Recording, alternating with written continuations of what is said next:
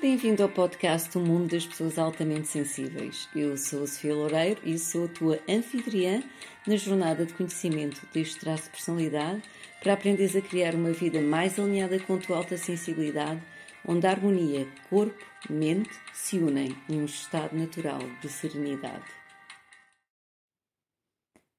Namasté e bem-vindos a mais um episódio de O Mundo das Pessoas Altamente Sensíveis.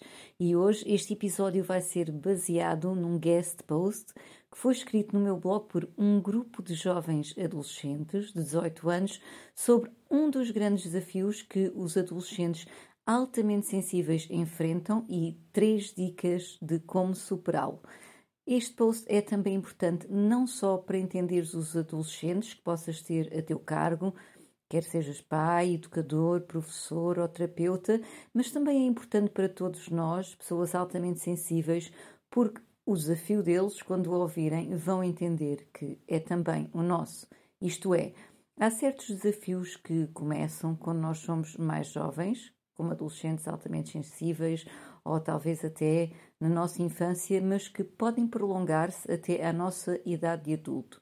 Isto porque muitas vezes nós nem nos identificamos nessa altura, nem conhecemos o traço de alta sensibilidade e também porque, ao não conhecê-lo, não temos a possibilidade de implementar estratégias de autocuidado e um estilo de vida alinhado com a nossa alta sensibilidade.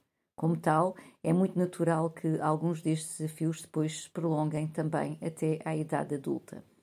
Portanto, eu sou Sofia Loureiro, sou terapeuta da doutora Elaine Aarons uh, List, da lista da doutora Elaine Aaron, e especializei-me no, no traço de alta sensibilidade pelo Nicholson Institute.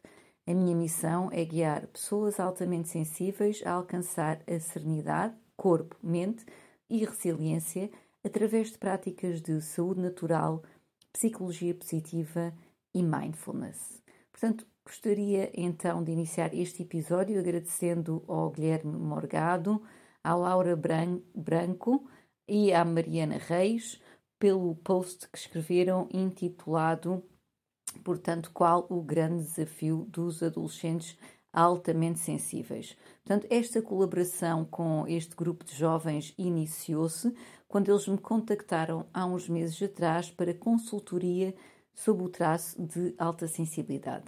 Eu gostei muito do trabalho que eles apresentaram, então, depois para a sua disciplina de psicologia do 12 ano e então desafiei-os a escreverem um artigo para o blog e fiquei muito contente por eles terem aceito este desafio e terem escrito este artigo. Portanto, obrigada por esta partilha que veio enriquecer o mundo das pessoas altamente sensíveis. Portanto, sigo agora com um, o artigo deles.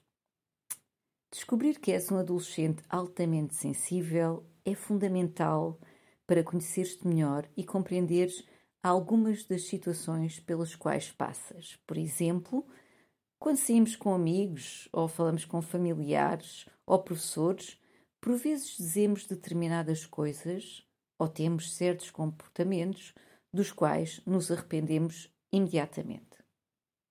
Embora o que se passou possa não ser nada de grave, a nossa mente altamente sensível deseja que o tempo voltasse atrás e apagasse aquele momento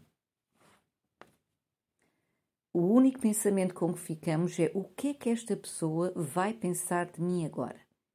E assim ficamos a ruminar durante o resto do dia, ou talvez até dias a fios, sobre aquela situação.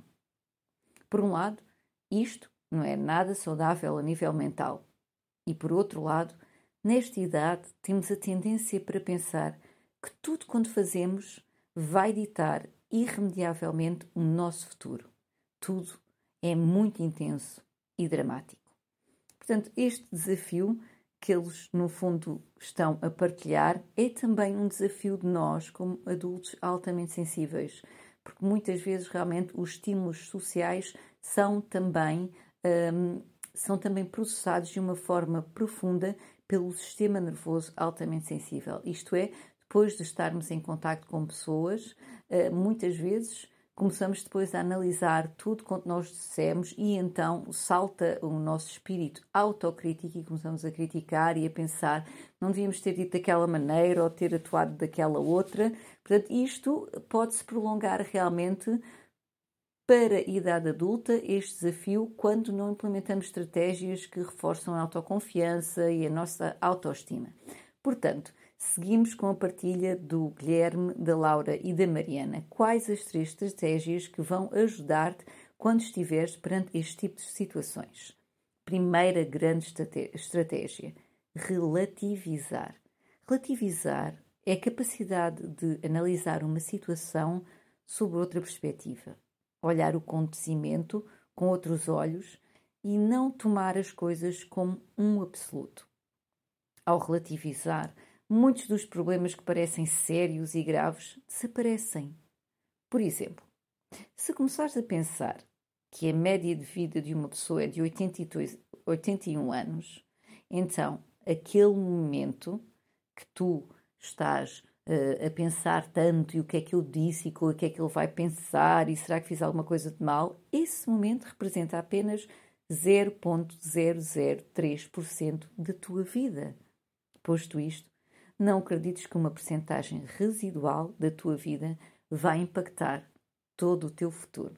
Portanto, eu gosto muito desta dica, é uma dica muito importante, é nós aprendermos a relativizar realmente um, o, o contexto das coisas e realmente isto foi falado no episódio de os pensamentos que arruinam as pessoas altamente sensíveis quando falei sobre distorções cognitivas. Portanto, a distorção que nós fazemos muitas vezes da realidade com pensamentos catastróficos ou fixar-nos apenas no negativo. Portanto, convido-vos a ir ver este episódio em que este assunto é aprofundado.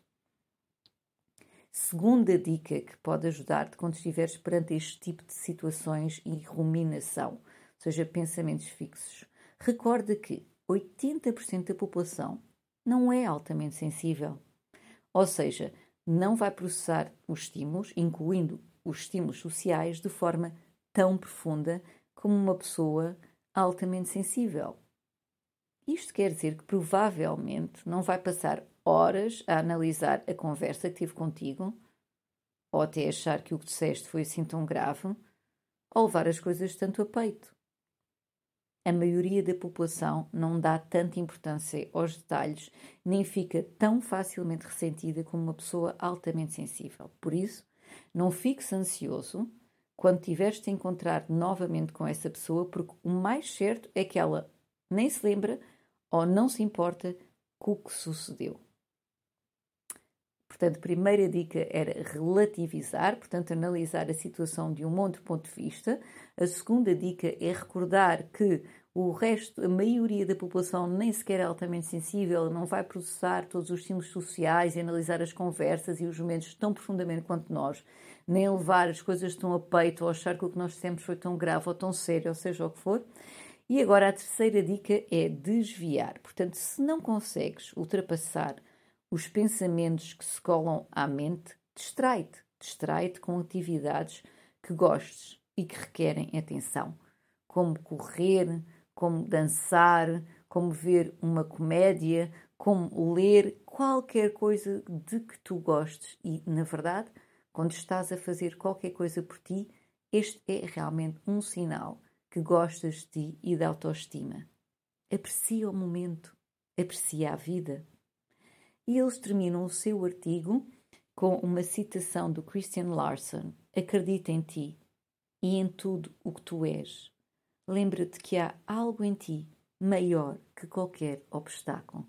Portanto, um grande namasté a estes jovens adolescentes que partilharam este artigo conosco, que é tão importante não só para a vida dos adolescentes como para nós próprios.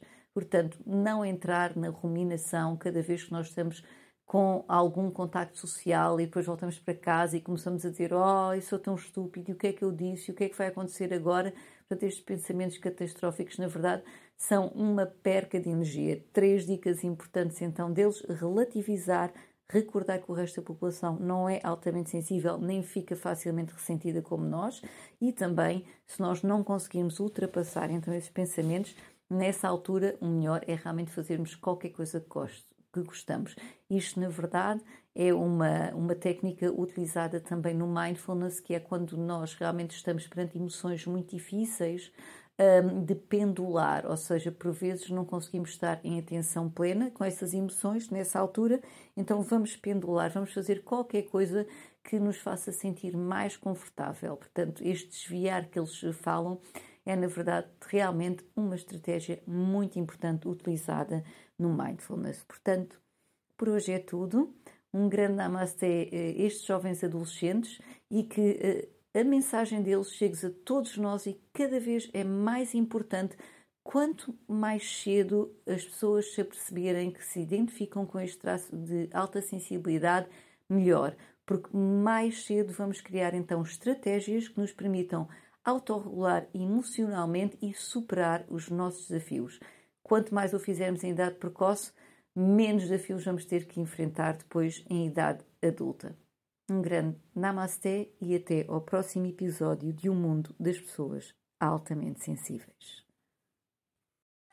Bem-vindo ao podcast O Mundo das Pessoas Altamente Sensíveis. Eu sou a Sofia Loureiro e sou a tua anfitriã na jornada de conhecimento deste traço de personalidade para aprenderes a criar uma vida mais alinhada com a tua alta sensibilidade, onde a harmonia corpo-mente se unem num estado natural de serenidade.